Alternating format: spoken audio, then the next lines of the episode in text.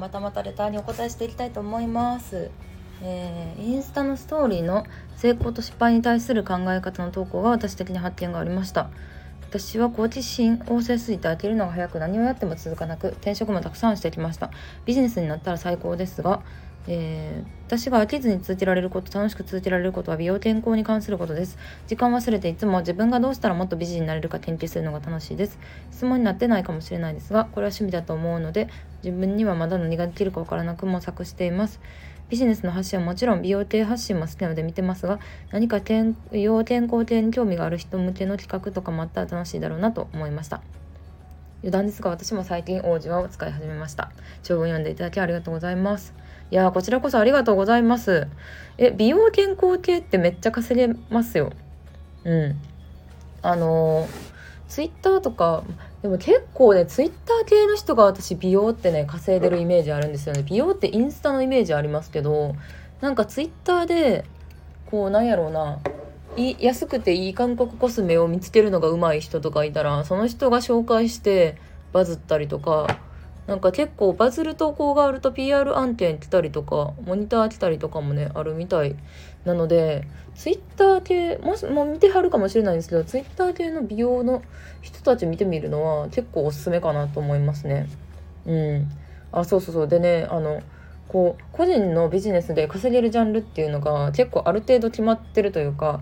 6つ稼げるジャンルあるって言われて、まあ、そのうちの6つの2つが美容系健康系なんですね。で恋愛人間関係スピリチュアル系、まあ、お金系、まあ、お金系はビジネスだったりとかうんなんだろうな、まあ、投資とかそういう系が含まれるんですけど、うん、なのでその6つにも含まれてるから結構いいとは思います。うん、だってそこにねお金使う人っていなくならないですからね。あとは結構お金持ちの人ほどお金持ちの人が多いじゃないですか。美容にお金使う人って。まあ、まあお金ないと使えないわけですけどなんか終わりがないですよね。美容とか健康って。年取れば取るほど、まあ、一般的に年取れば取るほどあのお金持ってるわけじゃないですか。10代よりも、まあ、50代60代の方がお金持ってるわけで50代例えば50代60代とか40代とかでもあのねまあそのなんだろうなお金持ちの人ほど美意識高かったりとかもするしアンチエイジングとかも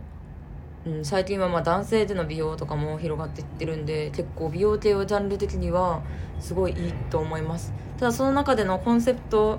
作りだったりとか、まあ、どういうどういうサービスどういう商品でもサービスは自分が提供するサービス以外も結構美容系はあるなっていうイメージが私の中にはあるんですよね。まあその美容商品とかサービスって簡単に作れないじゃないですか。簡単に簡単に作れないというかあの、まあ、医療医療系とかだったらさあの資格がいったりするものとかもあるのでなんか紹介系とかでこうなんかできることないか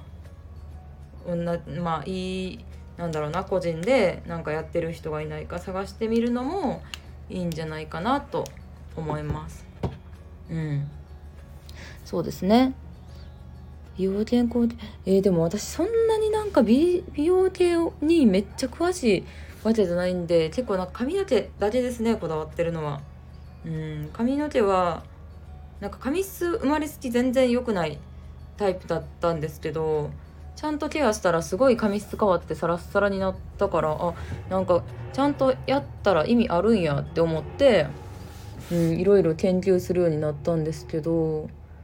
そうですね。でもなんかいいですよね。そういう情報交換できる友達とか欲しいなって思います。美容系は。ね。なんか特に30代を超えてからの美容10代とかの頃はさなんか結構生まれ持ったものが大きいじゃないですか。化粧もできひんし。でもなんか30代以降はの綺麗な人って例外なく努力してるなって思うからそういうのを語り合える友達とかね。なんかなんか作りたいですけどね、うん、できたらいいなとは思いますね。うん。